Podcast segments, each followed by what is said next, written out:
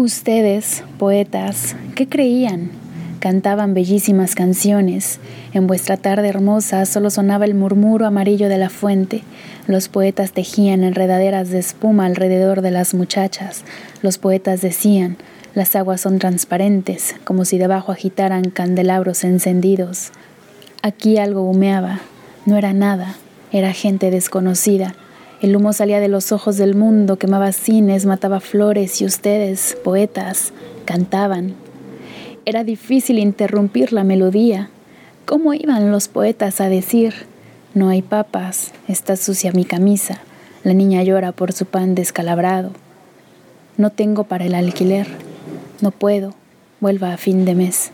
Ay, poetas, ahora el beso en los labios se nos pudre, muertos estamos de comer barbudas aves.